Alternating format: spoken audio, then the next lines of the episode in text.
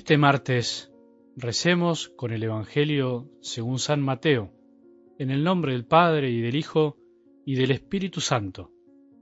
Jesús dijo a sus discípulos, Ustedes son la sal de la tierra, pero si la sal pierde su sabor, ¿con qué se la volverá a salar?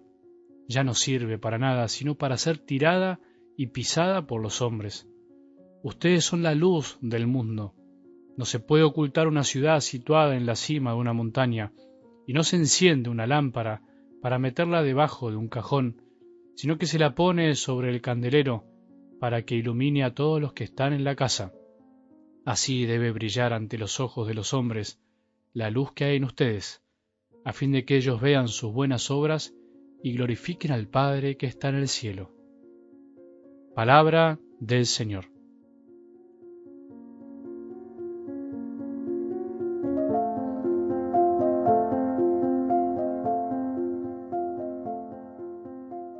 Lentamente, después de haber escuchado las bienaventuranzas, las promesas del Padre, para que seamos felices, esas promesas que vienen del cielo, iremos poco a poco, así como se desgaja una cebolla capa por capa hasta llegar al corazón, iremos desgajando el sermón de la montaña en el que nuestro Maestro nos irá mostrando su corazón para enseñarnos lo que significa ser hijos, cómo llegar a ser hijos del Padre.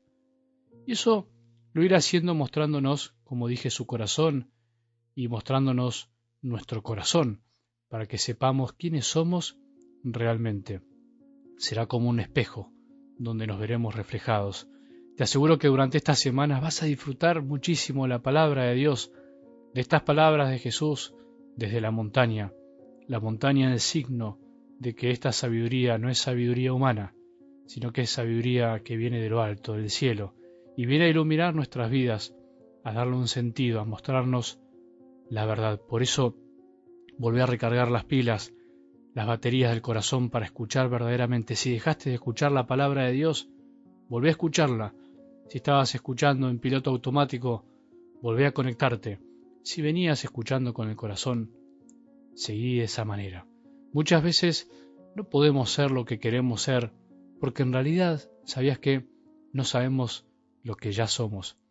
Muchas veces vivimos en un eterno querer ser alguien distinto a lo que somos y nos olvidamos de lo que ya somos.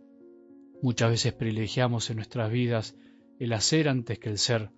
Esto nos pasa mucho, nos cuesta muchísimo reconocernos a nosotros mismos y por lo tanto no terminamos de querernos bien, no terminamos de dar frutos en nuestras vidas. Como discípulos, como cristianos, también puede pasarnos esto. Creemos que ser buenos cristianos es simplemente hacer cosas buenas, hacer muchas cosas por los otros, ser buenos, como se dice, es verdad, pero no toda la verdad o es parte de la verdad. Cosas buenas pueden hacer e incluso hacen muchísimas personas, gente de bien hay por todos lados. Son muchísimas las personas buenas en este mundo que hacen y viven para los demás, incluso personas que no creen en nada. Nosotros Hacemos cosas buenas seguramente, pero ¿no será que hacemos en realidad algo bueno porque ya somos de algún modo buenos? Entonces, ¿cuál es el distintivo de un cristiano? ¿Nos distingue algo de los demás? ¿Nos debería distinguir algo? ¿Qué es lo que Jesús dice que debe vivir un discípulo de él? El sermón de la montaña que empezamos a escuchar ayer nos irá dando la respuesta poco a poco a esta gran pregunta. Te vas a sorprender, te lo aseguro. Este sermón es el corazón del Evangelio porque es el corazón de Jesús. Voy a insistir muchísimo en esta idea durante estos días. Hay cosas que hay que repetirlas mucho para que queden grabadas para siempre. Recuerdo que conocí en profundidad o empecé a meterme en profundidad en el sermón de la montaña y las bienaventuranzas cuando entré al seminario en mi primer ejercicio espiritual y para mí fue como descubrir algo nuevo que nunca había escuchado. Había ido a misa toda mi vida, pero jamás había escuchado estas palabras de Jesús con tanta atención y jamás alguien me las había explicado con tanta claridad y sabiduría como ese sacerdote que dio ese primer retiro en el seminario. Agradezco siempre que Él se haya cruzado en mi vida para abrirme los ojos del corazón. Vos y yo somos sal y luz. Nosotros los que escuchamos a Jesús, los discípulos de Él, Dice Jesús que ya somos sal y luz. Estas palabras no están dirigidas a todos, sino a los discípulos, a los que estaban más cerca de Él, a vos y a mí. Si te considerás discípulo, entonces seguidor, seguidora de Él, ya sos sal, ya sos luz. Jesús no nos dice, ustedes serán sal, ustedes deberán ser luz, sino que nos dice que ya lo somos. No dice deben serlo, tienen que serlo. Ya somos sal, ya somos la sal que sala a este mundo, ya somos la luz que ilumina al mundo. Tenemos todo para ser sal y luz. La pregunta es, ¿estamos salando? ¿Estamos siendo lo que debemos ser? ¿Estamos iluminando? ¿Para qué salamos e iluminamos?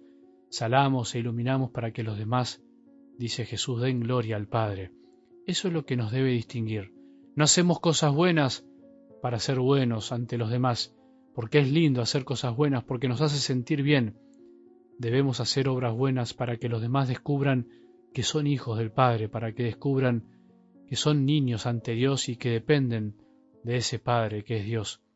Somos sal que sala pero que no se ve. Una vez que se mezcla con la comida deja de verse, pero le da ese toque de exquisitez que nadie puede explicar. Somos luz que ilumina, pero que en realidad somos iluminados. La luz nos la da el mismo Dios.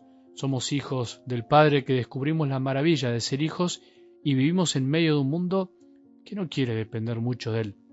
Nosotros con nuestras vidas queremos que el mundo descubra que es una maravilla sentirse y ser hijos de Dios. Es lindo ser dependientes del Padre. Es lindo vivir como hermanos. Que tengamos un buen día y que la bendición de Dios, que es Padre misericordioso, Hijo y Espíritu Santo, descienda sobre nuestros corazones y permanezca para siempre.